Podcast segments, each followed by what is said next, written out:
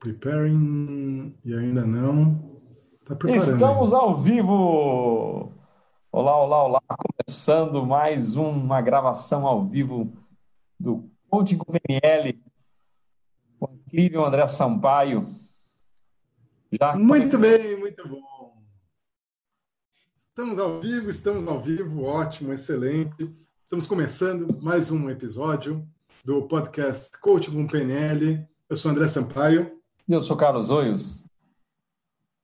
E hoje a gente vai continuar nosso papo, vamos aprofundar sobre crenças, sistema de crenças. Que Sim. coach, Carlos, que coach nunca esbarrou num problema, num problema de crenças? O coach com uma crença e o negócio não anda, o objetivo não é alcançado, ou até pior, ele se auto-sabota. Nossa. Eu diria que todos os coaches encontraram essa situação. E se não encontraram, tão, provavelmente estão brincando, né? Não estão não estão trabalhando de verdade. Porque nós estamos feitos de crença. Eles não sabem o que estão fazendo. Basicamente é isso. Basicamente, ele não está fazendo coach direito. Não, não está não tá, não tá tendo enfoque na coisa certa, né? Porque eu vejo assim, Exatamente. quer ter resultados, a gente não está tendo resultado porque a gente está tendo algum bloqueio. Então, a pede ajuda né, muito inteligentemente, a gente pede ajuda, pede ajuda de mentores, de coaches, de profissionais que nos ajudam a ter mais resultados numa ou outras áreas que estão que a gente precisa ter resultado. E normalmente a gente está bloqueado uh, porque a gente acredita em certas coisas, então a gente não consegue manifestar aqueles resultados. E por que, que isso acontece, André? Que que é... hum, muito interessante. Você falou, eu, eu, vou, eu vou, dar, vou abrir um parênteses aqui. Eu vou abrir um parênteses. Você falou Mais assim, um ah, daquele. Né?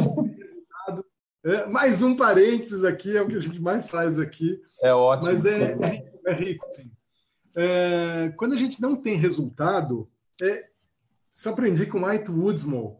Ele fala assim: quando a gente não tem resultado, quando o nosso cliente não tem resultado, podem ser quatro coisas. Podem ser quatro coisas. Uma é: será que ele quer?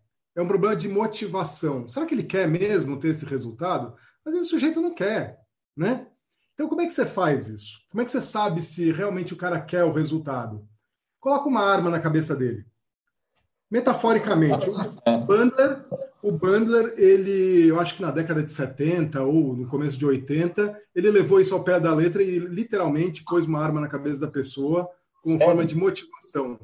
Verdade, verdade. Aí as pessoas, um, um lado fala, é um gênio, o outro lado, ele é um louco, mas muito bem, ele fez isso e a reflexão aqui é a seguinte: se você tem um sujeito, o, o famoso dedo mole, tá doido para apertar o gatilho? Sim, é. Uma arma apontada né? na sua cabeça. Você vai fazer o que tem que fazer? Você vai avançar? Se você avançar, ah, não, agora eu estou pronto para resolver, agora eu estou pronto para andar. Aí é um problema de motivação. Sim. Agora, se mesmo com uma arma na cabeça você não conseguir andar, aí o problema é outro. Aí o problema é outro. Aí pode ser um problema, né? Então não é um problema de motivação. Pode ser um problema de é, constrição ambiental. Existe alguma coisa que está te limitando. Existem, às vezes existem problemas. Existe alguém que está te travando. Existe um parente, existe um colega de trabalho que está te puxando tapete, que está te minando, está te sabotando. Acontece acontece. Então, será que existe algum fator ambiental que não me, que me impede? Vamos falar assim: ah, eu estou num, num país onde é proibido fazer alguma coisa, e aí, mas meu objetivo é fazer essa coisa. Não, esquece. Ou você muda de país, ou você muda de objetivo. Né? Porque não vai rolar. Aí não está no meu poder. Né? Existe isso. Às vezes eu tenho. Eu, aí a questão é: eu consigo alterar o ambiente, eu consigo mudar as outras pessoas, seja conversando, seja é, é, trazendo, em vez de ter como inimigo, ter como aliado, entender? Enfim, existe isso também. Aí existe o problema de eu não sei como fazer. Poxa, eu quero muito objetivo, só que eu não, não sei como. Eu não sei como chegar lá. Eu não tenho uma estratégia. Não consegue usar os recursos, por assim dizer? Não é, não é isso. Ele não tem a estratégia. Vamos falar o seguinte, ó, vamos pegar o exemplo do Rummy Kubik.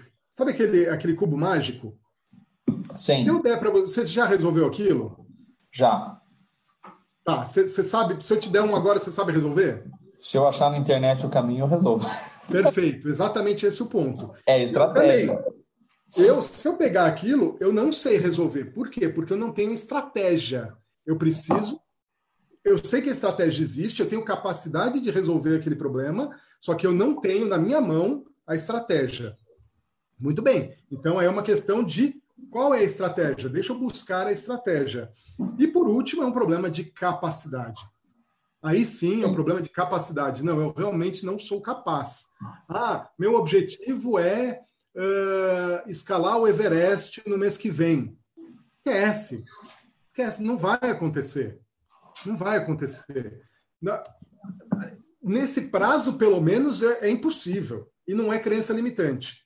Por quê? Porque precisa uma baita preparação física, emocional, equipamento, equipe. É, tipo, é muita coisa. Então, eu sou fisicamente, humanamente incapaz de atingir esse objetivo. Então, é, é, é, quando a gente, quando o cliente, né, quando o coach está bloqueado, a gente tem que ver qual desses quatro fatores que está pegando. Se é um problema de motivação, se é um problema de ambiente, uma constrição externa, se é um problema de estratégia ou de realmente de capacidade.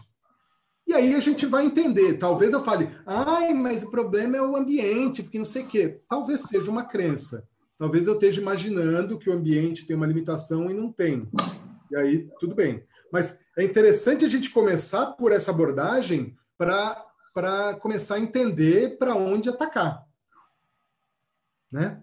Mas achei interessante fazer esse, esse, esse parênteses, que é, né, a gente é, às vezes o que eu vejo os coaches, o que eu vejo os coaches, principalmente os iniciantes, eles ficam meio perdidos. Eles, eles não sabem por onde começar, né?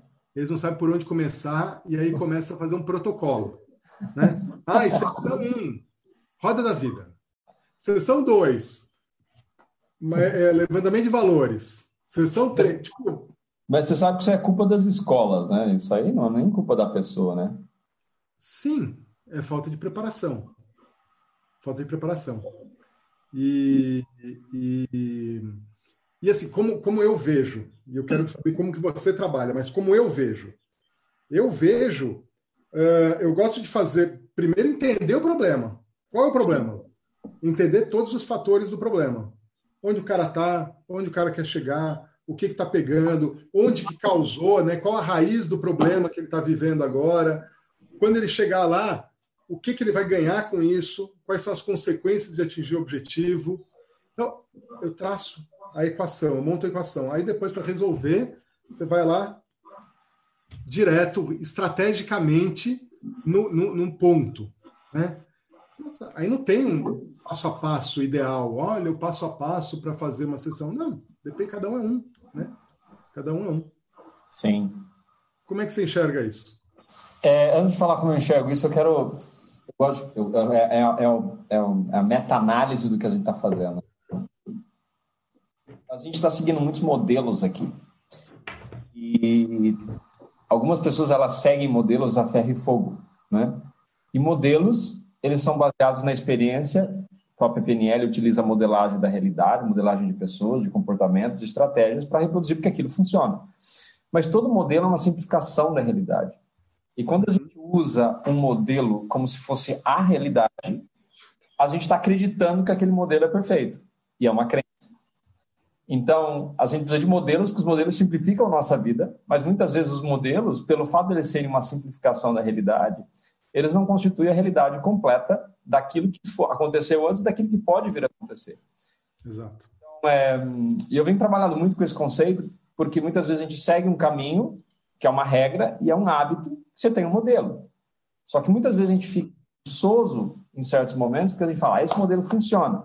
Só que será que ele é aplicável 100% do tempo, 100% das pessoas, 100% das gerações, 100% da história da humanidade? Provavelmente não. Então, é aquela... Hum. Quais são as crenças que nós temos que nós nem sabemos que temos essas crenças que nos, que nos travam. Então, é, queria fazer esse parênteses, outro parênteses, né? Os nossos eternos parênteses, porque até as pessoas que estão nos assistindo aqui, estão nos ouvindo depois no, no podcast, tomar consciência, que modelos que você está seguindo na sua vida. E pode ser que seja um modelo de religião, pode ser que seja um modelo de criação de filhos, pode ser que seja um modelo de relacionamento. Talvez fizesse sentido antes, mas talvez não faça sentido para você nesse momento de vida agora. Então, como é que eu trabalho com os meus clientes ah, para poder resolver um, uma questão? Sempre tem o ponto de partida é onde você quer chegar, qual o resultado que você quer ter e, e muitas vezes as pessoas elas não sabem o que elas querem. E aí eu começo como? O que, que você não quer mais ter na sua vida? Né? E normalmente o que a gente faz? A gente começa a trocar. Beleza, então se você tirar isso, o que você tem no lugar? Então a gente vai começando a trabalhar a questão das oposições. E nesse processo, normalmente são uma sessão, duas sessões no máximo, a pessoa ela sai de uma situação que ela está. Ela não está muito clara sobre o que ela quer, para uma situação que ela sabe com muito mais precisão sobre o que ela quer agora, porque ela sabe que ela não quer. Ou ela já chega com clareza do que ela quer e não está conseguindo chegar lá. E às vezes ela sabe algumas coisas, é meio nebuloso. Então, aí o que, que a gente começa a fazer? A gente começa a fazer um processo de ter algum tipo de resultado que aproxima lentamente na direção da pessoa que ela quer, para que ela possa experimentar ver se esse é o caminho que ela quer ter. Porque muitas vezes essa transformação vai levar décadas. A pessoa não vai ficar comigo ou com um profissional décadas, pode até ser que fique mas ela começa a identificar o que, que é um caminho intermediário no futuro, uma visão de futuro, e aí a gente usa vários mecanismos diferentes de visualização, de composição de imagem, de você sentir ali dentro, né? Usa todas as, as ferramentas de PNL para você viver uma indução bem interessante. E a pessoa fala, nossa, isso aqui eu quero, ou isso aqui eu não quero. Quando você falou isso, eu pensei nisso. Né? A gente vai sugerindo, a gente vai sugerindo coisas até que a pessoa construa aquela imagem que ela quer. E aí a gente cria, uh, eu gosto muito de usar o um modelo do Boyatzis, que é a diferença entre o, o eu real, atual, e o eu ideal. E mesmo que não seja um eu idealizado perfeito, é um eu, é um eu idealizado que possa manifestar a realidade daqui a três, cinco anos. E aí o que, a gente começa a perceber é que existe um delta razoável de competências faz com que a pessoa ela saia de um lugar e chegue em outro lugar. Né? E se eu tenho coisas que eu tenho, só tenho problemas na minha vida, é porque eu tenho competências que eu não estão desenvolvidas, ou seja, faltam competências para eu manifestar a, a solução do problema. E aí a gente começa a trabalhar na base das competências. E aí, se a competência começa a ser desenvolvida, maravilha, significa que a pessoa tem os valores e tem a, a identidade e tem as crenças que dão suporte a essa transformação. Mas nesse processo, normalmente fica claro que a pessoa precisa se transformar num novo tipo.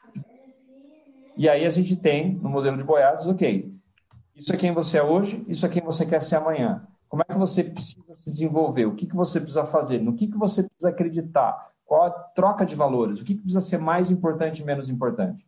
E a partir daí a gente vai montando esse sistema incremental. Tem uma linha dorsal, obviamente, do, do, da nossa metodologia, mas não é a primeira sessão você faz roda da vida, a segunda sessão você faz. Uhum. Ainda mais que a roda vida é muito mais para uma pessoa que tem questões de, na vida pessoal. E o meu foco hoje tem sido muito mais trabalhar com líderes ah, executivos e empresários, que eles normalmente já vêm com algo mais pontual. Inclusive, pode ser. Eles têm um pouco mais de clareza também. Já tem um pouco mais de clareza, mais maturidade. Mas muitas vezes a gente volta para a roda da vida, para falar, ah, as coisas estão indo, mas né, parece que falta algo mais. Vou explorar as outras coisas da sua vida. E aí a gente consegue identificar algumas áreas de alavanca. Mas, essa, em linhas gerais, essa é a nossa abordagem. Perfeito. Carlos, desculpa, um minutinho. Quem, quem, como é que é aquela história do, do Faustão? É, é, quem sabe faz ao vivo? Estou com uma questão aqui, segura. Diga. Tá com o filhinho ali.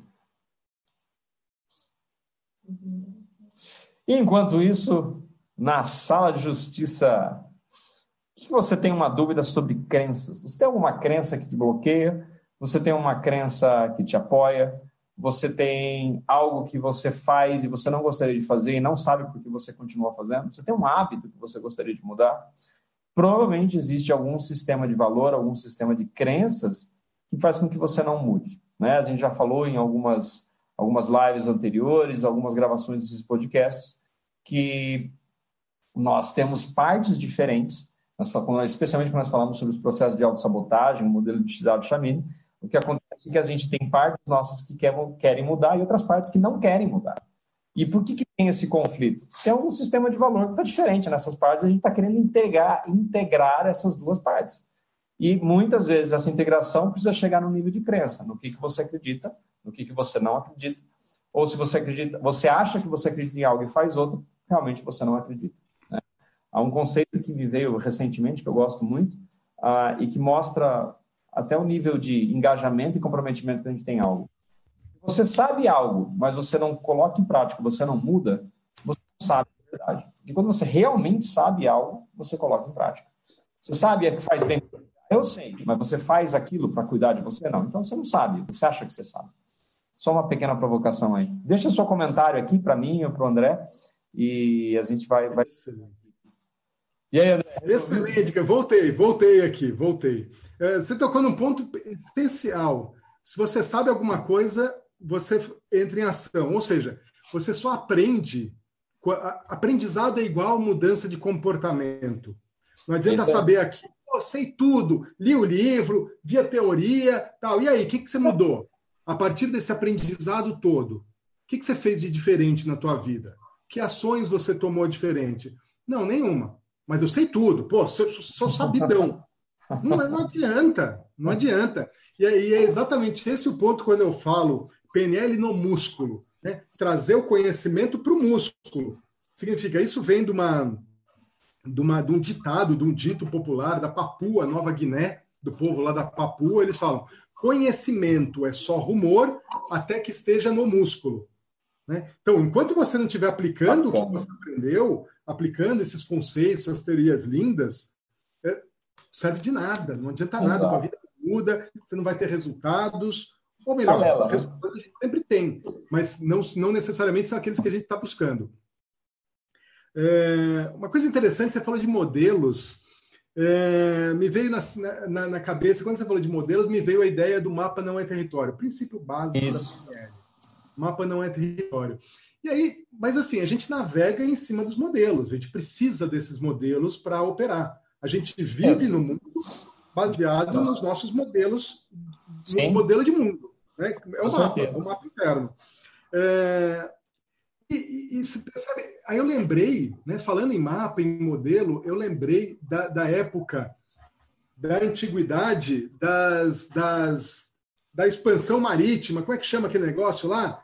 Das caravelas. Das navegações. Navegações, navegações, exatamente. Eles tinham mapas, e aquele mapa, a gente sabe que eram mapas completamente distorcidos da realidade. Não, não vá para cá porque aqui a Terra acaba, você vai cair no abismo sem fim. Não é assim? Não vá para esse lado porque tem dragões e monstros e o deus do mar é muito bravo e não sei o quê. Pô, e, e, assim, o modelo era totalmente distorcido, era totalmente errado do ponto de vista de hoje, mas ainda assim eles conseguiram fazer coisas incríveis. Com um o mapa... modelo funcionava, né? Exatamente. Então, apesar do modelo não, não refletir 100% a realidade, ele ainda assim é funcional. Até, até que deixe de ser. E a gente precisa atualizar ele. Mas, mas é exatamente isso. A gente precisa de modelos, mas precisa estar constantemente questionando: será que meu modelo está atualizado? Esse é o ponto, porque, uh, por exemplo, tem, tem métodos uh, tradicionais de mudança comportamental que levam décadas. Tem métodos que levam anos, tem outros métodos que levam meses e tem coisas que tem intervenções que são instantâneas. Ah, tratamento com choque, por exemplo, não necessariamente com choque elétrico, mas um grande impacto emocional.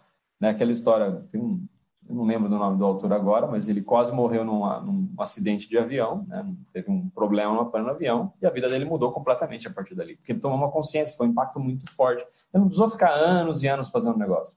É uma grande tomada de consciência que teve uma reconfiguração neural, teve um impacto muito grande e aí ele mudou a partir dali. Então, a questão é, imagina se a gente tivesse essa habilidade de trazer, de pegar um modelo, avaliar o um modelo e ver a efetividade do modelo. E, de novo, é, é, é, a, é a crença sobre o modelo. Esse modelo está funcionando? Tá. Mas como é que eu sei que ele está atualizado? Como é que eu sei que esse modelo não poderia ser mais rápido? Como é que eu não sei que esse modelo poderia ser mais efetivo? E eu estava justamente pensando sobre a minha modelagem do processo de code. Um, quando eu comecei a trabalhar com code, a crença era, bom, você tem essas 10, 12 sessões, Vamos experimentar, porque é um modelo que você tem e ver que bicho que dá. E ó, logo, segunda pessoa que eu comecei a esse negócio não funciona, esse modelo é, um, é uma forma de fazer. E aí, a partir daí, toda escola de coaches no Brasil, a maior parte deles, vamos dizer, 98%, acredita que você precisa fazer blocos de 10, 12 sessões e vender por ciclo, que é o que consegue vender. Sim. Eu sou totalmente contra a corrente. Eu acredito em algo completamente diferente para o processo de coaching. Eu acredito em um negócio com começo, meio e fim, que não tem essa história de vamos testar para ver que dá. Não, você quer brincar, vamos brincar até o fim. E é uma crença. E hoje, hoje não, sempre, eu reavalio meu modelo. Esse modelo é o modelo mais efetivo? Será que eu estou ficando pouco tempo com o cliente? Será que eu estou ficando muito tempo com o cliente? O cliente está tendo o resultado que ele quer no ritmo que ele poderia ter? E aí eu fico sempre me desafiando. Não, eu quero, quero fazer mais rápido, quero fazer mais curto, quero fazer mais eficiente. E aí tem aquela outra crença, muita gente tem a crença, quando eu pego um pacote de coach, fala, ah, mas você está cobrando X por hora. O valor não é pela hora, o valor é pela transformação, é pela experiência de colocar em uma única transformação. A pessoa vai, por exemplo, em processo de sessão de, auto de hipnose, que ela muda uma coisa que ela não muda em décadas. Quanto que vale isso? Ah, não, é 100 reais, mil reais? quanto que vale isso? Se você estampar aquele negócio, você tem um retorno sobre investimento de milhões, pô, é, o, é o que vale para você. Então, é muito subjetivo essa questão de precificação. E nós vivemos amarrados em, modelo, amarrados em modelos de crença sobre quanto vale uma hora, quanto deve valer uma hora. Uhum. Extrapolando aqui. E legal, legal você ter falado essa questão do, do coaching, essa crença de que o coaching tem que ser vendido. Vamos, vamos trabalhar essa crença. Beleza. Tem que ser vendido como um pacote e o coaching é um processo para se atingir um objetivo. Eu gosto mais dessa ideia sua, e isso é uma coisa do Brasil, né? Uma coisa meio. É, talvez porque seja mais fácil vender um pacotão isso, do que. Mas, assim, na essência, é, é, quando você faz isso, ah, em um processo de duas sessões, então eu vou fazer um processo de coaching para resolver um aspecto específico ou para uh, atingir um objetivo. É mais ou menos como você contratar um Sherpa para carregar a tua mala para te levar no Everest, né? Então é o coach guia. É o coach guia. Você contrata um guia que vai te vai acompanhar dentro dessa jornada com um fim específico. Mas eu quero Sim. trazer aqui o conceito de coaching do ICF. Olha lá. Coaching é uma parceria entre o coach profissional treinado para entregar o processo de coaching e o coach, pessoa que passará pelo processo de coaching. E, e aí vem em um processo estimulante e criativo que os inspira a maximizar o seu potencial pessoal e profissional na busca do alcance dos seus objetivos e metas através de aí vem três pontinhos aqui, deixa eu abrir aqui. Através de um ah, cadê? Você precisa de um PhD para você entender isso aí. É, através do desenvolvimento de novos e mais efetivos comportamentos. Ou seja, ou seja, aqui não está falando é, é, coaching é um processo onde você vai levar o cara do ponto A para o ponto B. Não, não. Isso aí... Coaching é muito mais um processo de lapidação. É a jornada, né? Óbvio que o, o, o, atingir objetivos faz parte, né? A, a partir do momento que a gente estabelece um objetivo, eu acho lindo isso, porque eu estabeleço objetivos para, não pelo objetivo em si, mas para eu me tornar alguém melhor que seja capaz de atingir aquele objetivo. Então, o foco está no processo e não no fim. Sim. Né? O ele fala muito isso. Ah, você define metas. O maior benefício da meta é não bater a meta. É você se transformar numa pessoa melhor porque você conseguiu bater a meta. Ou seja, no fundo, você desenvolveu competências, hábitos, comportamentos que te permitiram atingir a meta. E a partir daí, você vai conseguir bater metas similares, metas equivalentes. Quando eu, quando eu apresento a minha proposta de coach, eu sempre trago a questão de você está tendo resultados aqui. Se você quer começar a ter resultados aqui, você pode levar alguns anos para conseguir isso. Mas que tal fazer isso em alguns meses? E aí, se tiver resultados nesse nível, se estiver satisfeito, você não precisa mais do coach. Porque você, tá, você, você atingiu resultados aqui. Senão Sim. você tem dependência com o coach. Agora, você está com resultados aqui, você quer ir para o próximo patamar e não consegue sozinho, um coach pode te ajudar também. Porque da pessoa na qual a gente se transforma. E isso para mim faz muito sentido, faz muito sentido. Legal, legal. É, voltando aqui, voltando para a gente não fugir muito do, do, do voltando aqui para as crenças, para as crenças. É, eu, quero, eu quero contar duas historinhas aqui, duas coisas sobre, sobre crenças. Né? É, eu sempre, sempre que eu falo de crença, eu gosto de contar essa história. É, é, o sujeito foi, ele estava numa clínica psiquiátrica. Ele era maluco e ele acreditava que ele era um cadáver. Né? Eu sou um cadáver. Ele saía, eu sou um cadáver, eu sou um cadáver. Eu morri, mas eu tô aqui. Eu sou um cadáver só. Eu sou um cadáver. E os médicos não sabiam mais o que fazer, já tinham feito de tudo com ele: tratamento de choque, remédio, terapia convencional, tentaram conversar com ele, tentaram de tudo. Nada resolvia. Eu sou um cadáver, eu sou um cadáver, eu sou um cadáver. Até que o psiquiatra chegou e falou assim: Ah, tive uma ideia, vou pegar ele agora. Ele chega para o cara e fala assim: Olha, cadáver sangra? Ele falou: Não, cadáver não sangra, óbvio que não sangra, porque o coração para de bater, o sangue para de circular e aí você corta e não sangra, né? O sangue não sai, ele coagula, está todo coagulado. Ah, muito bem. Então posso fazer um teste? Aí pegou uma daquelas agulhinhas de medir glicemia, né, de diabético, furou o dedo do, do sujeito lá que era cadáver. No que furou, saiu uma bolona de sangue, começou a sair aquele sangue vermelho, quente, né? Ele olhou assim com uma cara, o psiquiatra falou assim: ah, agora peguei ele, né? Ele olhou com uma cara de assustado, de espantado, e falou assim: Meu Deus, não é que cadáver sangra? Então, então, ou seja, as crenças, ação, uma vez que a gente tem a crença, a gente tende a encaixar o mundo dentro da nossa crença. A gente não adapta nossas crenças com o que a gente experimenta no mundo. A gente encaixa o mundo nas nossas crenças. Ah, eu estava pensando antes da gente se conectar aqui que sobre a questão de identidade, né? Eu até mencionei a questão. Identidade, é, e, e, aí justamente eu fico pensando na questão de refutação do modelo e ver se esse modelo realmente funciona nos níveis neurológicos. Quando você muda uma identidade, você muda um monte de coisas. Você precisa acreditar que você tem essa identidade nova. Porque você não funciona. Então, ainda que a gente coloque identidade, valores e crenças e competências, que assim, quando você muda a identidade, uma série de outras crenças mudam. Mas quando você. A sua mudança de identidade é uma mudança de crença sobre como você se vê, sobre como você se manifesta. Então, isso é uma crença também. E você deu exemplo, foi exatamente isso que eu estava pensando. Olha que interessante. O cara acredita que é um cadáver, a identidade dele é um cadáver. Cadáveres não, não, não, sangram. Então, primeiro, ele tem uma crença de que ele é um cadáver, e tem a, a, crença, porque ele manifesta de que crenças de cadáveres não sangram, a menos que seja um cadáver que acabou de morrer, né? Que ainda vai sangrar um pouquinho, porque o coração ainda está lá com alguma certa pressão. Mas interessante isso, né? A gente vive num mundo de crenças e muitas vezes a gente, às vezes, na maior parte do tempo, a gente não se toma conta disso. Mas você tinha uma segunda história. Qual era a segunda Exatamente. história? Não, eu vou, vou, abrir um outro parênteses aqui, antes da segunda história. Eu vou abrir um outro parênteses. É, você falou de crenças de identidade. Isso me lembrou, é, é, há uns 15 ou 20 dias atrás, me perguntaram numa dos daquele meu grupo de acompanhamento de, do, dos practitioners em PNL, né? são coaches, uh, a gente se, se encontra. Aí me perguntaram, André, como é que é aquela técnica do Tony Robbins que ele cura um gago né, em sete minutos? e aí eu peguei, dissequei a técnica. Olha, é muito simples, ele fez isso, isso, isso, bababá. Quebrei a técnica e mostrei que é, é muito simples e tudo aquilo que ele fez, eles já sabem, meus alunos já sabiam fazer. Né? Então, beleza. Cara, foi muito louco, foi muito legal isso, é muito gratificante, porque na semana seguinte, esse cara que me perguntou falou assim: André, curei dois gagos essa semana. Uau. Curei dois. Aí ele tava assim, uhul! E aí, essa semana, teve um outro aluno que falou: pô, curei um gago também. Né? Sensacional. Sensacional.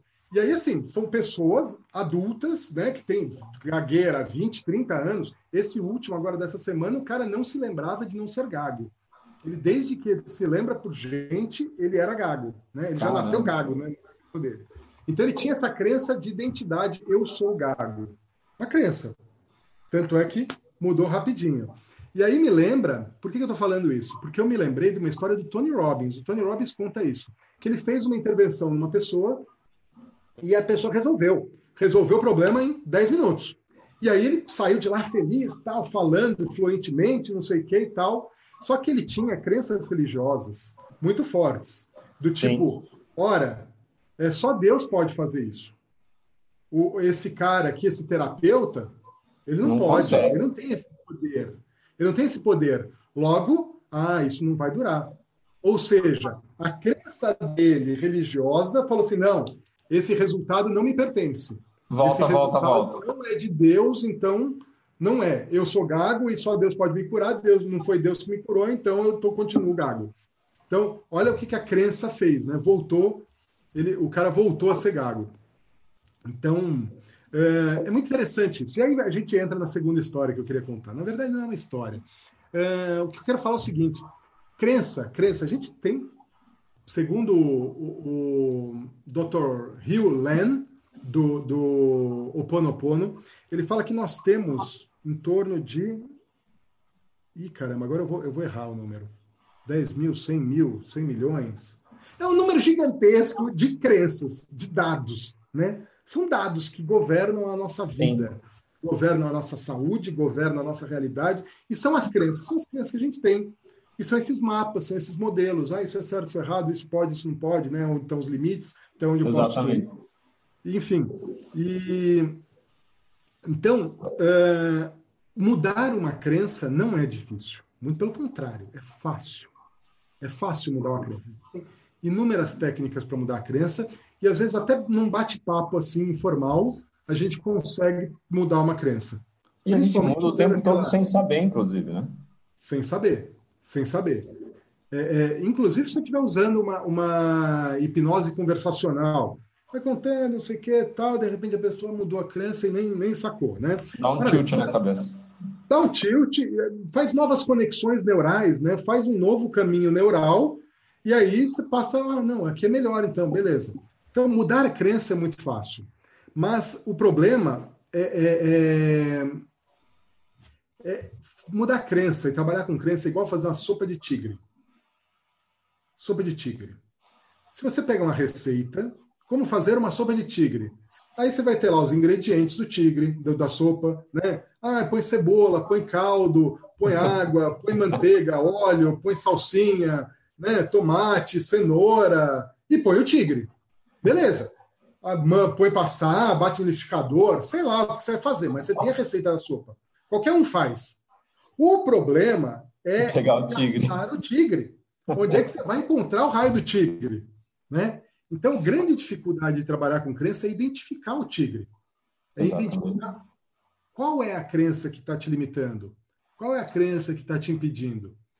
E aí depois, aí depois fica fácil. Né? É, Muito bacana uma, isso. Uma, uma, uma, dica aqui interessante é a gente manifesta crenças a todo tempo e nem percebe. Né? Toda vez que a gente está falando, está colocando, ah, isso é muito difícil, é uma crença. Ah, impossível. Ou, ah, eu sou. É, é, enfim, é, tudo é crença. Né? Só que não são essas crenças superficiais que estão impedindo a gente, são aquelas crenças que estão enraizadas. E aí vem o processo de escavação, vem o processo de ficar é buscando, tá bom, uma crença. É mineração é de crenças, né? Mineração de crença, eu gostei mineração de crença. É, ela é como um pé de mesa, né? Ela, para ela estar tá sustentada, ela tem outras que estão por baixo, mantendo ela. Ah, isso é muito difícil. Tá, mas o que, que faz ela ser difícil? Aí tem outras crenças que fazem, e outras, e outras, e outras, e outras, e outras, até você chegar na raiz. Então, tem uma, uma, uma palavrinha mágica para identificar a crença. Quando o sujeito fala, uma crença, você fala assim, por quê? Pronto. Aí vem na cabeça uma outra coisa. Ah, isso é muito difícil. Tem que encontrar a causa raiz. Para ir buscando a causa raiz. Aí você vai escavando, né? Essa é a, é técnica da. Como é que é? Da Toyota, né? Ou Honda, que eles usavam isso. É uma empresa japonesa que era a técnica dos cinco porquês. Ah, é? Isso está acontecendo assim, mas por quê? por quê? Mas porque normalmente quando você chega no quinto porquê, você encontra a causa raiz. Então, a mesma coisa, crença, crença, crença, crença, crença, crença, crença, crença, até chegar na parte de baixo. É uma técnica muito utilizada em ambientes empresariais, industriais, de equipes para você encontrar a causa raiz. Técnica do cinco. que legal. É muito bacana. Interessante. E. Eu, eu aprendi isso numa, com o Dr. Mário, inclusive. Você conhece o Dr. Mário? Um modelo. Mário foi meu coach das crenças basais. É. foi, foi meu coach também, das crenças basais. Conhece esse modelo? É um modelo de quem que você acredita é, o que, que você acha que a vida é? É analogia, né? Grandes analogias. Uhum. E quando a analogia é assim, você, quem, qual é o seu papel na vida e qual é o papel dos outros na vida? E aí quais são as consequências positivas e quais são as, as consequências negativas, né? E o significado dessas coisas. E é muito interessante. Eu fiz isso comigo mais de uma vez. E aí depois que você identifica a sua analogia, você percebe que tem um monte de crenças escondidas. E aí você fala, o que seria uma analogia melhor. Mas a analogia não necessariamente vai mudar tudo, não vai ficar 100% bom, porque toda analogia é uma, é uma simplificação, é um modelo e vai ter aspectos negativos. Então, o que aparece muito é a vida é uma aventura, a vida é um teste, a vida é um so, dor e sofrimento. E aí, quando você começa a escavar, qual é o meu papel aqui? Qual é o papel das outras pessoas? Né? Por exemplo, no caso da vida é uma aventura. A vida é uma eu sou aventureiro. E quais são as outras pessoas? As pessoas estão lá para me colocar em desafios, né? Então, é uma desconexão. Quais os aspectos positivos disso? Pô, a vida é uma aventura, é alegria, tá sempre coisas novas. Quais são os aspectos negativos? Eu não consigo, não consigo dar uma continuidade, porque sempre tem muitas surpresas. E aí esse negócio, você vai começando a cavar crenças, cavar crenças, cavar crenças.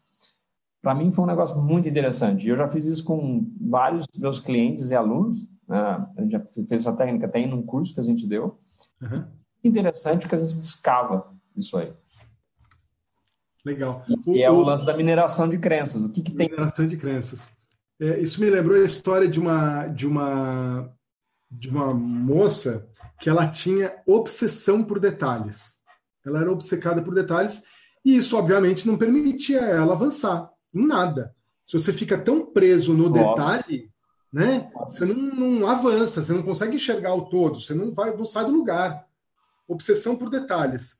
E aí conversando, uh, uh, chegou-se à conclusão que aí ela soltou a crença. E é exatamente uma analogia. São os pequenos buracos que afundam o navio. Então, quer dizer, se tem um buraquinho de um centímetro no casco do navio, esse navio vai afundar. Então não então, sai o navio, vamos fazer uma vistoria no, no, navio inteiro, em cada buraquinho, cada válvula do, do motor do navio antes de, de, sair, porque esse navio vai afundar. A Pronto. vida é um navio. A vida. a vida é um navio, são os pequenos buracos, então eu tenho que estar 100% é, é, focado no detalhe. Nossa, que horror. É exatamente isso.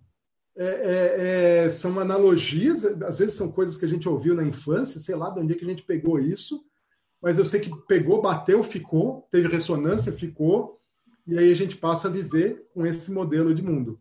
Isso pode ser um modelo ilimitado ou não, né? mas é um modelo. O que você acredita que a vida é? A vida é como o que para você? Cara, para mim a vida é uma grande jornada do herói.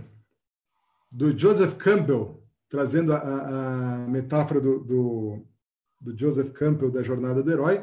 Para mim, sinceramente, a vida é isso. A gente está aqui, saiu de uma. E não deixa de ser uma grande aventura, né?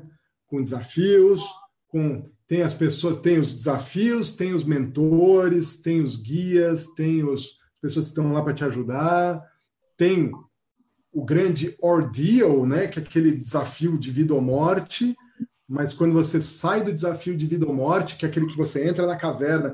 O Joseph Campbell tem uma, uma, uma frase que eu adoro, que é na caverna que você mais teme entrar, caverna, assim, é, é bem é bem arquetípico, né? Aquela coisa da caverna, oh, caverna escura, você não sabe o que tem lá dentro, né? dá medo de entrar. Na caverna que você mais teme entrar, está escondido o tesouro que você tanto procura. É alguma coisa assim. Sim. Então, significa o quê? Que você tem que encarar o teu maior desafio, aquilo que você tem medo. E aqui vai uma dica, hein? Aqui vai uma dica. Para para pensar o que que você está evitando encarar hoje. Qual que é o maior desafio que você está evitando? Sensacional. É exatamente esse que você tem que encarar. Porque é aí que vai que está a chave, o elixir ou o grande, o santo graal da tua jornada é quando você encara esse demônio e o demônio sendo, e aqui trazendo para da mitologia para a nossa realidade, o demônio é, é qualquer energia que a gente não lida bem. Um demônio pode ser um traço meu, uma característica minha que eu não gosto. Isso passa a ser um demônio. O demônio pode ser uma pessoa com quem eu me relaciono todo dia, eu tenho uma dificuldade de me relacionar. Isso pode ser um demônio. O demônio pode ser a economia. Ah, a economia está um caos e não sei o quê, e o governo e bababá. Esse é o meu demônio, porque eu não consigo lidar com isso. Então, o demônio é uma energia. E o bacana da jornada do herói é, é, quando a gente trabalha a jornada do herói dentro da PNL, dentro desse conceito de coaching PNL, é que o demônio, uma vez que você trabalhou o demônio, e o herói não é igual campeão. O campeão, aquele justiceiro, né, o paladino da justiça, que esteja comigo ou esteja contra mim, né? É, ou você está do meu lado ou é morte para você. Não. É, então, o objetivo do herói não é subjugar o demônio, não é destruir o demônio. Eu vou dilacerar esse demônio, eu vou pisar na cabeça dele, eu vou destruir, eu vou explodir o demônio. Não. O objetivo do, do herói é, é agir muito mais como um mago, como um wizard, que vai transmutar a energia do demônio em algo positivo. Então, vai transformar o demônio em recurso. Então, aquela pessoa que a gente tem dificuldade, a ideia é encarar essa dificuldade, encarar essa relação e trazer ele como aliado seria mais ou menos entra na caverna e sai voando em cima do dragão. É isso, pega o dragão e sai voando e ele, em vez de ser o teu, o teu oponente, ele vai ser isso. o teu aliado, você vai voar com ele. Exatamente assim. essa analogia é a analogia do Avatar, né? Só que em vez de você entrar numa, numa, numa caverna, você sobe a montanha, você tem que ralar pra caramba, você tem que conquistar os seus medos, tem que conquistar um dragão, o seu dragão. Hum. Isso tá, é a jornada herói todos os filmes, né? Todos os filmes. Todos os filmes. Tem a jornada herói. Aliás, é um tema legal para a gente trazer algum dia aí, para a gente fazer nesse podcast, né? Falar. É bom, hein? Já é jornada de herói. É incrível, incrível. Então a ideia é essa: é, é agregar, né, e, e, integrar o demônio como um recurso para a gente. E a hora que a gente entra na caverna e integra esse demônio, a gente sai muito mais forte a gente não sai mais forte, a gente sai transformado.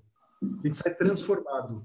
Então, aquele. O, o Frodo do Senhor dos Anéis, eu gosto do Frodo, né? O Frodo do Senhor dos Anéis, ele sai de lá, tipo, ah, eu não é muito para mim, eu não sou nada, eu sou pequenininho, né? Eu não sou guerreiro e bababá. Na hora que ele sai da jornada, que ele consegue jogar o anel lá e, e destruir tudo e não sei o quê, ele não é mais aquele Frodo. Ele volta para o vilarejo dele mas ele não é mais aquele aquele como é que é o bolseiro, né? Ele é bolseiro. Ele não é mais aquele simples bolseiro. Ele volta transformado e toda a vida se transforma com isso. Então é uma transformação. Então você perguntou, isso tudo começou da analogia da vida, né? O que é a vida? Para mim a vida é uma grande jornada do herói. A gente está constantemente é, trabalhando para se transformar em algo melhor, se, se aprimorar e trazer de volta porque o objetivo da jornada do herói é você sai, você cresce, você se desenvolve e você volta e compartilha. A jornada do herói só é completa quando você volta para o lugar de onde você veio, de onde você saiu, e compartilha aquilo que você ganhou na jornada. Compartilha com os outros para que eles não precisem passar por isso também. E aí tá. Muitas formas diferentes de da gente interpretar isso em vários níveis.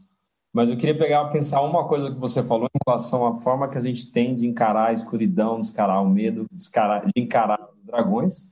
Porque mas a gente tem uma crença de que aquilo que a gente faz errado é ruim, né? E tem o efeito sombra, né? Deepak Chopra, quando você começa a considerar que você é uma pessoa integral, você tem lados positivos e lados negativos, coisas boas e coisas ruins que a gente julga que é ruins e muitas vezes é simplesmente a manifestação da mesma coisa. Quando você manifesta algo de uma forma positiva, é luz, de uma forma negativa, é, é, é sombra. Só que muitas vezes a sua sombra ajuda outras pessoas a crescerem, a se desenvolverem. Muitas vezes a sombra, né, os demônios de outras pessoas ou outras pessoas, como você falou, te ajudam uhum. a, a sua jornada a crescer. E é uma crença que nos bloqueia muitas vezes. Ah, eu não quero encarar isso porque isso é ruim, isso é negativo. Ou a gente coloca um carimbo em cima das coisas, a gente coloca uma categoria. Isso é bom, isso é ruim, isso aqui eu não sei. E eu acredito, e aí é a minha crença, que tudo tem um lado bom.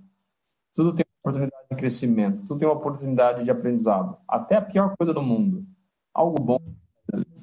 E tudo é uma questão de você fazer o reframing, você fazer uma ressignificação, uma reconfiguração mental sobre o que aquilo significa. Porque a crença está muito relacionada com o significado. Lembro muito daquela história.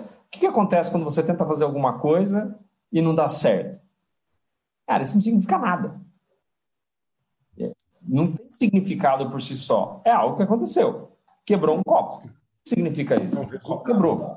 Mas aí alguma pessoa fala: Nossa, eu sou um desastrado, tudo que eu coloco a mão quebra, eu sou um fracasso mesmo, tá vendo? Até o copo eu quebro. Então aí a pessoa coloca significado em algo que intrinsecamente não tem significado. Ah, eu gosto daquela visão oriental, eu não sei qual é o movimento filosófico, mas diz o seguinte: os eventos eles são vazios de significado. Os eventos são eventos. Nós, no momento que atribuímos significado, isso é bom, isso é ruim. Com base na nossa experiência anterior, a gente coloca crenças como boas e crenças como ruins. É aquela, aquela história de você estar tá esperando sua bagagem chegar, você está esperando lá dois, três minutos, cinco minutos. Se aí a bagagem não chega, fala, meu Deus, alguma coisa ruim aconteceu, perderam a minha mala. E aí você está acreditando, com base na experiência anterior, que aquilo é ruim. E aí você lembra que você não tem nada na sua mala realmente de útil. É, o que, que tem? Umas roupa velha, suja, não sei, se eu posso comprar depois não vai ter uma grande perda. E aí depois a mala aparece e fala, ai, que bom, a mala apareceu. Né? Porque é bom quando você encontra a mala. Só que aí você descobre do outro lado que a mala está rasgada, aí você volta a se preocupar de novo. Aí você lembra que Julgamento. quando você perdeu, você falou, caramba, perdi. Ah, não, mas eu tenho seguro de bagagem, eu vou ganhar 5 mil dólares por mala e eu vou renovar meu armário. Aí você fica feliz. Exatamente. Aí, oh, que sorte. Aí a mala aparece, oh, que azar que apareceu. E aí é tudo a forma que a gente interpreta a realidade com base em todo o sistema que a gente tem. Então, uma provocação aqui. Qual o comportamento que a gente tem, qual o comportamento que você tem, que nós temos, que não nos apoia? E por que, que nós fazemos isso? Qual que é a crença que está por trás disso? Que deve ter pelo menos um, se não tiver uma baseada de crenças, que faz com que a gente tenha, tome determinado comportamento. Né? Por que, que essa transmissão aqui tem um formato do jeito que está? Por que, que a imagem é quadrada? Porque são imagens redondas, circulares? Não, decidiram que é assim, aproveitar o máximo de espaço possível. Poderia ser redondo, né? Sim. Por que, que a gente coloca letreiros em cima para fazer essa transmissão? Por que, que a disposição dos botões foi colocada assim? Porque fizeram testes e entenderam que funcionava melhor, mas isso é uma crença. Aí depois passa seis meses, você muda a app, está totalmente configurado com cores diferentes, fala, não, o layout está melhor. E cada dois anos eles fazem isso sempre. Porque existe uma crença por trás que, se você não tiver a sensação de que é algo novo, aquilo está ficando defasado. E isso é uma crença. Né? Hoje, as pessoas não compram uma coisa para durar 10 anos. Eles compram para durar um ano, ficar mais barato. Ah, mas aí esse negócio está ficando velho. Então, por quê? Porque o velho é ruim? Uhum. A crença por baixo de tudo que a gente faz e vivencia. Então, faça uma lista de comportamentos que você tem hoje que não te, não te empoderam, não, não são positivos, ou que não levam você na direção daquilo que você quer. E busque encontrar em cada uma deles, em cada um deles, qual é a crença que faz com que você tenha esse comportamento. E o que seria uma crença mais positiva para colocar no lugar. E aí, Perfeito. como é que você troca uma crença?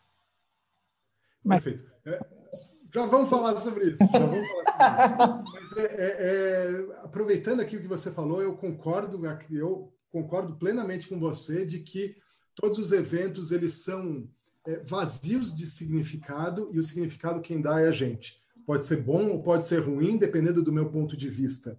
E um exercício que eu quero, eu quero sugerir aqui, que eu faço, eu faço toda noite, quando eu vou dormir, eu, eu faço um exercício de gratidão. E é muito interessante. Eu pego e falo assim, pô, sou grato. Por que, que eu sou grato hoje? Tem dia, eu confesso que tem dia que é difícil. Tem dia que eu deito e falo, puta, hoje está difícil de achar alguma coisa que eu sou grato. Aí eu começo a achar as coisas, né? Começo a achar algumas coisas. Mas mesmo as coisas que estão ruins, se a gente colocar assim, tá bom, mesmo essa coisa que está ruim, aconteceu um negócio muito ruim comigo, mas eu tenho que ser grato por essa coisa. Tá, mas aí eu tenho que achar uma, uma, uma, uma perspectiva positiva para encarar aquela situação ruim. Isso vai me trazer mais possibilidades de, de responder de uma forma mais positiva aquele evento. Então, esse exercício de gratidão é muito bacana. De simplesmente você tomar consciência e escolher. Eu escolho que isso seja bom ou escolho que isso seja ruim. Não simplesmente ir no automático.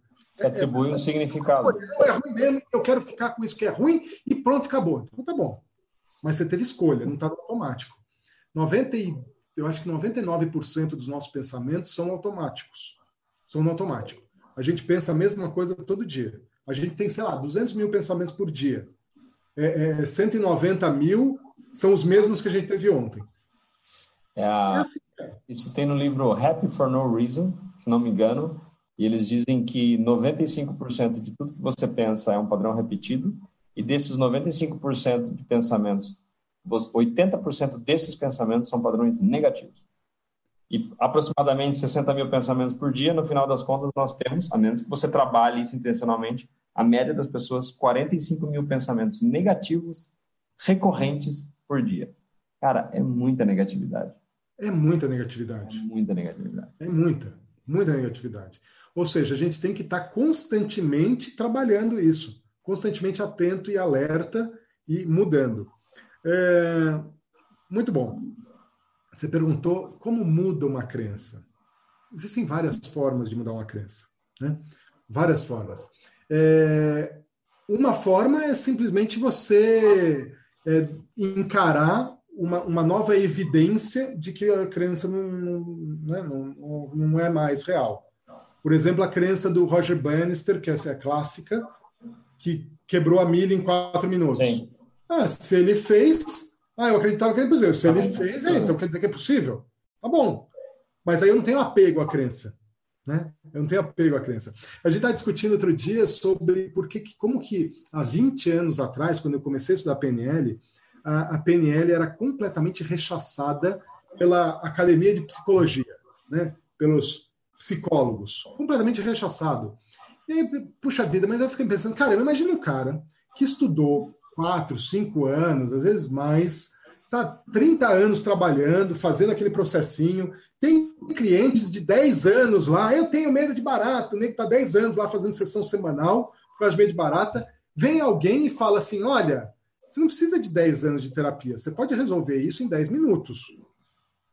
Ah, e tem um trauma que eu fui abusada na infância, não sei o quê, sou gago. Não, não tem jeito. Fonoaudiólogos, não, não tem jeito. Né? Não tem jeito, fica lá fazendo um monte de exercício, não tem jeito. Ou é, tem trauma, não, não, fica 30 anos para resolver e às vezes não resolve. Aí chega alguém e fala assim: olha, tem um jeito melhor. Aí aquela coisa, não, não é possível. Não, não é possível. Me recuso a acreditar nisso. Me recuso a acreditar nisso. Por quê? Porque vai ser uma dor muito grande de falar assim: caramba, eu desperdicei minha vida. Né? Esse papel de palhaço, basicamente. Esse papel de palhaço, eu, eu, eu, mesmo que inconscientemente, mesmo inocentemente, eu causei um dano para os meus clientes porque eu fiquei cobrando deles e não estava dando resultado, sendo que existia uma maneira melhor. Então, pode existir esse, esse, essa resistência, que é natural. É natural. Né? Uh, o sujeito fala assim: não, quer saber? Eu prefiro ficar aqui, que eu já conheço, do que ir para coisa. Então, existe essa resistência. Uh, então, assim, volta da coisa da motivação, tem que ver a ecologia da coisa, da mudança de crença, tem que ter um monte, um monte de, de coisa por trás.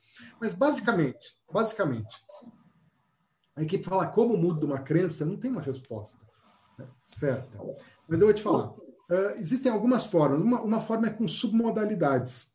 E aqui não vai dar tempo de ensinar isso, mas uma forma é você trabalhar. Ai, nós temos uma estratégia de realidade. O que, que eu estou falando disso? Estratégia de realidade é: existe um código, na minha cabeça, existe um código que fala assim: ora, esse pensamento que eu estou tendo é real. Este pensamento é de ontem. Este pensamento é de amanhã. É uma memória do que aconteceu ontem. Se eu te perguntar, uh, você lembra o que, que você fez ontem no jantar? O que, que você comeu no jantar de ontem? Você vai lembrar. E você lembra o que, que você comeu no jantar no seu aniversário do ano passado? Ou na tua festa de aniversário do ano passado? O que, que você fez no ano passado? Algum aniversário você lembra que você fez? Lembro, lembro. Tá bom. Como é que você sabe, quando você lembra desse, desse evento há dois, três, cinco anos atrás, É um evento passado. Como você sabe que ele não foi ontem? E como você sabe que o que você comeu ontem foi ontem e não antes de ontem? E não há três anos atrás? Eu simplesmente sei. Então, a gente simplesmente sabe. E aí, quebrando isso, e aí a PNL, quebrando isso, é, a gente consegue identificar que existem uma série de características dessa memória, que a gente chama de submodalidades, que determinam, ora, essa é a submodalidade das crenças de ontem, esta é das crenças de três anos atrás. Essa aqui é das, das coisas que vão acontecer, que não aconteceram. Então eu tenho crenças de que, puxa vida, eu gostaria muito de acreditar que eu sou tão bonito como o Matthew McConaughey, né? Aquele cara lá. Bonito e sarado igual ele. Gostaria muito de acreditar, mas não acredito, não rola, né? Não, não essa crença. Mas gostaria de ter essa crença. Faz sentido? Tem crença que, oh, gostaria muito de acreditar que, né, alguma coisa, mas não acredito. E tem aquelas crenças que, poxa, eu acredito nisso. Eu acredito, ó, põe minha mão no fogo por isso. É um, é um pensamento igual, uma memória um pensamento. E tem aquelas crenças de, puxa vida, eu acreditava em Papai Noel, você acredita? Acreditava e era legal, acreditava, mas não acredito mais. Agora eu sei que não existe, mas eu acreditava. Concorda que são três pensamentos e cada pensamento eu falo, esse eu acredito, esse eu acreditava, mas não acredito mais, e esse eu gostaria muito de acreditar. Sim. Cada um tem um código. Cada um desses pensamentos tem um código que fala, isso eu acredito. E se eu pegar esse que eu acredito, uma crença limitante, eu pego essa que eu acredito e codifico ela com as características dessa que eu acreditava, igual Papai Noel. Aí quando eu pensar nela, ah, eu acreditava, mas agora não faz sentido mais. Eu estou reprogramando a minha crença. E, de repente, eu pego essa crença que eu falo assim, puxa, eu gostaria muito de acreditar. E codifico ela com as características dessa eu acredito. Ó, oh, agora tá bonito. Agora, ó, né? Agora sim. Aí eu passo a acreditar naquilo. E é tão simples quanto isso. Então, óbvio que tem um passo a passo para fazer isso, mas é tão simples quanto isso, uma mudança de, de características da memória. Tá fazendo sentido? Tá fazendo sentido, é que eu sei o processo, não sei se está fazendo sentido para quem está ouvindo. é, é. Talvez a gente possa fazer isso no próximo. Vamos fazer isso no próximo. Eu, eu fiz isso recentemente com uma aluna que ela tinha compulsão por chocolate brigadeiro. Tinha compulsão, ela não podia ver. Né? Ela só de pensar no brigadeiro, ela já se sentia lá na frente da panela, aquele cheiro do brigadeiro quente Mandando no nariz. E ela tinha que comer a panela inteira. Barra de chocolate, ela não podia abrir o chocolate porque ela comia a barra inteira. E a gente fez exatamente esse processo. Exatamente esse processo. Ela falou assim, André, eu nem sei mais o que é chocolate, não tenho vontade. E o mais legal, estou experimentando outros sabores. Ah, meu aniversário, tinha um bolo de chocolate, um bolo de morango, um bolo de coco. Eu sempre teria ido para o bolo de chocolate, mas eu resolvi escolher o de coco para experimentar outro sabor. E principalmente, eu consegui abrir uma barra de chocolate, comer uma tirinha fechar e largar lá e esquecer a barra lá. Falou assim, antigamente eu teria comido a barra inteira. Mas o que, que foi isso? Foi uma mudança de crença. Exatamente esse processo, uma mudança de crença. Ela, ah, eu sou compulsiva de chocolate, ah, eu chocolate, não é chocolate, chocolate, chocolate. A gente transformou isso em algo que, tipo, sou indiferente, ou é, é, sou indiferente ao chocolate, ou eu tenho controle sobre isso. Né? A gente pôs uma crença de que eu tenho controle sobre esse comportamento. Não mais aquela coisa, ah, eu sou isso aí, meu, é minha perdição. Então foi, foi muito legal, é muito bacana. E é simples, né? É fácil. É fácil, é só fazer isso. É, numa próxima, numa próxima a gente traz esse exercício e ensina o pessoal. Qual é o próximo tema? A gente continua com crenças? Boa pergunta, boa pergunta. Vamos deixar um tema aberto. Vamos deixar um tema aberto. Semana que vem a gente vai pensar no tema. Capítulos. Você que está assistindo, sugere o tema aqui. Vamos, vamos pedir sugestão para a turma. Sugere o tema, deixa nos comentários o tema. E a gente volta na semana que vem, às oito e meia da manhã, para mais um episódio do Coaching com PNL. Casamento perfeito. Carlos, obrigado. Gratidão, André. Pessoal, valeu demais nos acompanhar aqui ao vivo e depois no replay. Até semana que vem. Valeu, pessoal. Até semana que vem.